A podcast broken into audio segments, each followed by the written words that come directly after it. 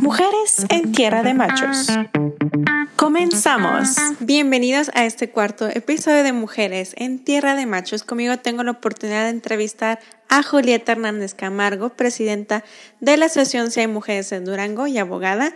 Y comenzamos con la entrevista. Te voy a decir el feminismo que es para mí. Para mí es una filosofía de vida que pretende, que busca la igualdad entre los hombres y las mujeres y, o sea, en realidad en general, la igualdad entre todas las personas, incluyendo desde luego la diversidad sexual. En, sí hay obstáculos en, en Durango y creo que en todo el país para poder eh, acceder desde a derechos.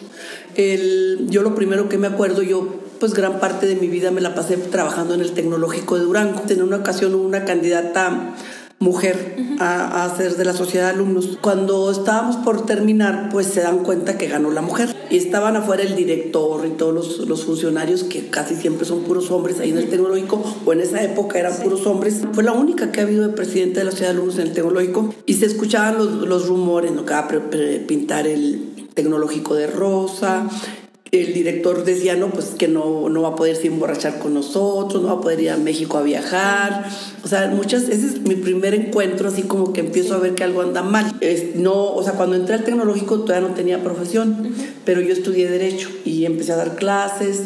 Eh, pues estuve mucho, nunca tuve un puesto en el tecnológico, pero daba clases y al final me salí del tecnológico para meterme precisamente, me metí a un partido que se llamaba Socialdemócrata, eh, que lo principal que defendíamos, pues el derecho a la interrupción legal del embarazo, el uso de la marihuana y, y, el apoyo a la, a la diversidad sexual, que son sí. temas muy, muy, pues muy, muy difíciles. Yo incluso cuando hablaba en las campañas, pues les hablaba de, de lo de la marihuana, que me parecía más peligroso porque obviamente pues, está involucrado el, sí. el, crimen organizado y pues, yo tenía miedo que me mataran, ¿verdad? Pero bueno, lo de la interrupción legal del embarazo y lo de los uh, matrimonios entre personas del mismo sexo es algo que he seguido manejando desde entonces y hasta ahora. Yo inicio este, mi lucha hace mucho tiempo, pero así como que oficialmente hace unos 10 años empiezo a trabajar y a, y a observar y a, y a trabajar en, en, lo que corresponde. Y pues sí, claro que hay muchos obstáculos, a veces no te toman en serio, eh, creen que no es, pues no, no es importante. Uh -huh. Es tan evidente que las cosas de mujeres no les importan. Y ahorita venía leyendo este, un artículo donde viene ahí de cómo deben de tratar, por ejemplo, los periodistas los asuntos de mujeres. Porque todavía hace poco yo vi un, un fiscal, ahorita, o sea, te estoy hablando de, de, de, ahorita que decía que un asesinato pasional. Entonces es un término incorrecto. Eso se llama feminicidio. O sea, no se llama, o sea, entonces, pero es el concepto de, de, sí, de, de cómo... el poder a lo que en realidad se hizo. Precisamente el lunes vamos a ir a... Uh -huh a un juicio oral de una niña que, es, eh, que aquí, que igual contactó a un tipo por el WhatsApp y que el tipo de 37 años dijo que se iba con él y se la llevó al salto. Okay. Eh, la, la, tuvo ahí en un hotel, o sea, ella, ella aceptó, pero de acuerdo a la ley, si es menor de 14 es violación sexual. Okay.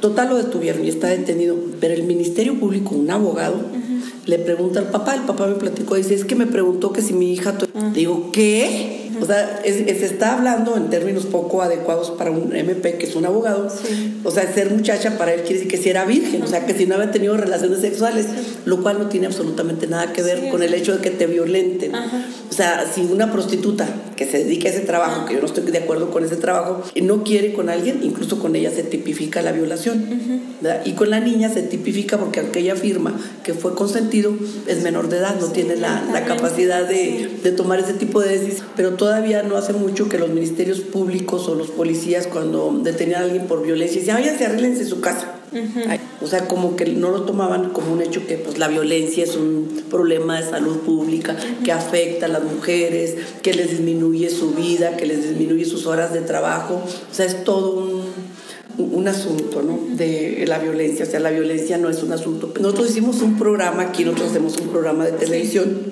Que se llama Ándale para que sepas. Y en uno poníamos y, y, analizábamos la música incluso de antes de los niños. Sí. Tin, ¿Qué? Tingo Lilingo mató a su mujer, la hizo asesina y la fue a vender de niños. Sí, yo no bueno. Este, ¿cuál es?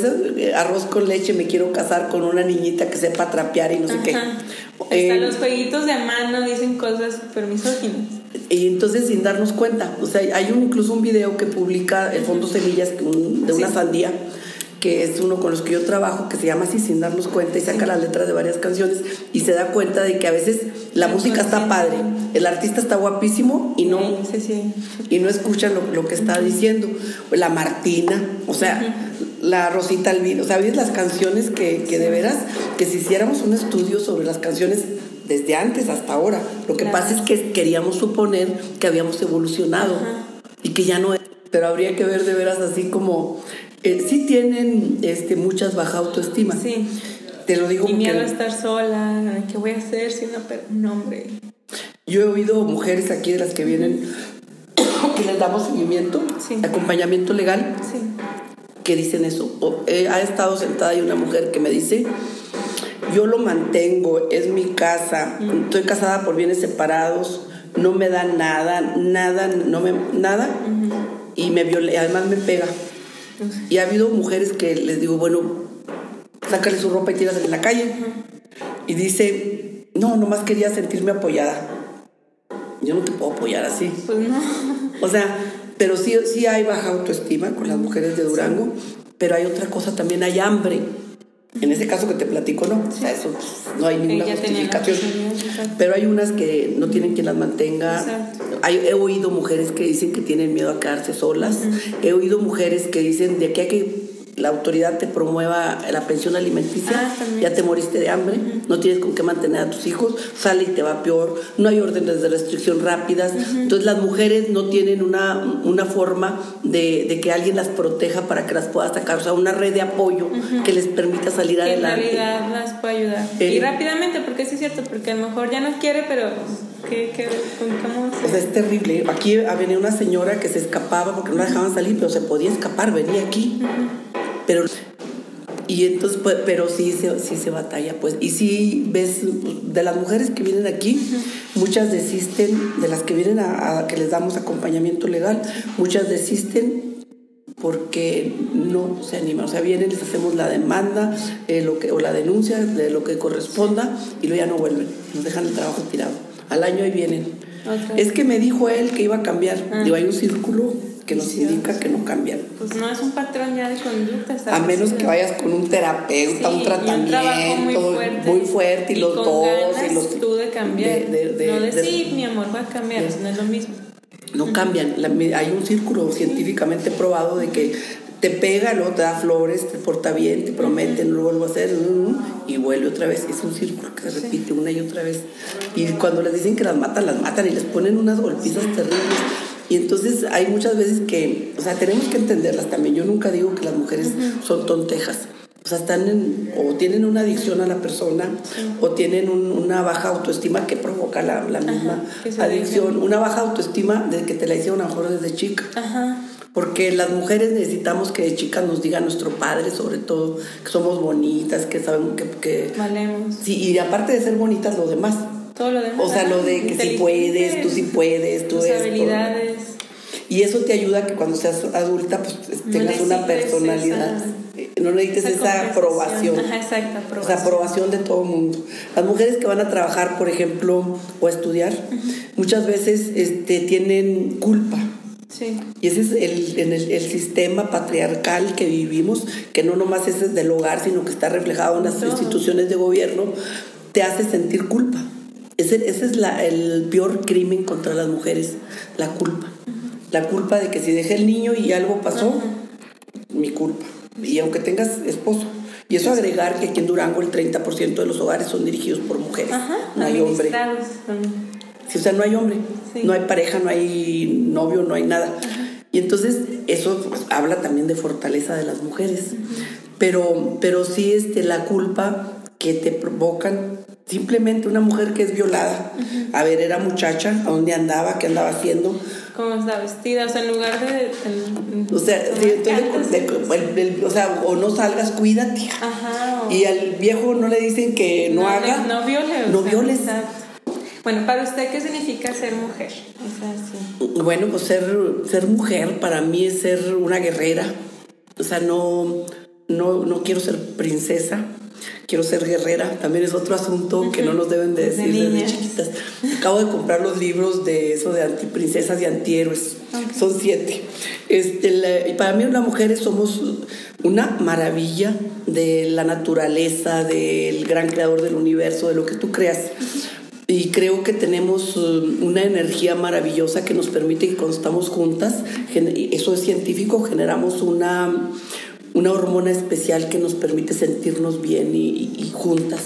Siento que tenemos algo que tan grande como nuestro útero, nuestra posibilidad de reproducirnos, es algo maravilloso. Creo también en, en, esa cadena que tenemos con las abuelas, con las mamás, en la cadena femenina.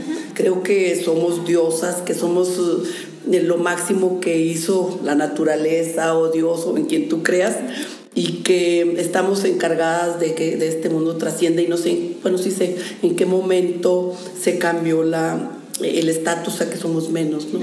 Eh, yo creo que no, no, quiero que seamos superiores a los hombres, pero yo creo que sí tenemos muchas cualidades que, como es la reproducción, incluso en el principio de los tiempos se habla de que, bueno, que la, la desigualdad empezó cuando, es una leyenda también, de que las mujeres éramos como lo que somos, diosas, eh, que nos reproducimos, tenemos la posibilidad de, crear la vida y que cuando se, se domesticaban los animales, el hombre entendió su participación en el, en el embarazo. Pero yo también creo que, que, el problema de la desigualdad nace con, cuando se le considera que el hombre es el que trae el dinero y la mujer reproduce nada más, se reproduce es como el Estado capitalista el que provoca la desigualdad. Pero yo creo que las mujeres somos lo máximo. Yo las admiro muchísimo a las mujeres porque las he visto en todos lados. Mira, en, las fronteras las veo pasar a Estados Unidos, ellas, pasan ellas. Y en la noche vienen con sus bolsas llenas de cosas que les dieron allá para que traen para su hogar.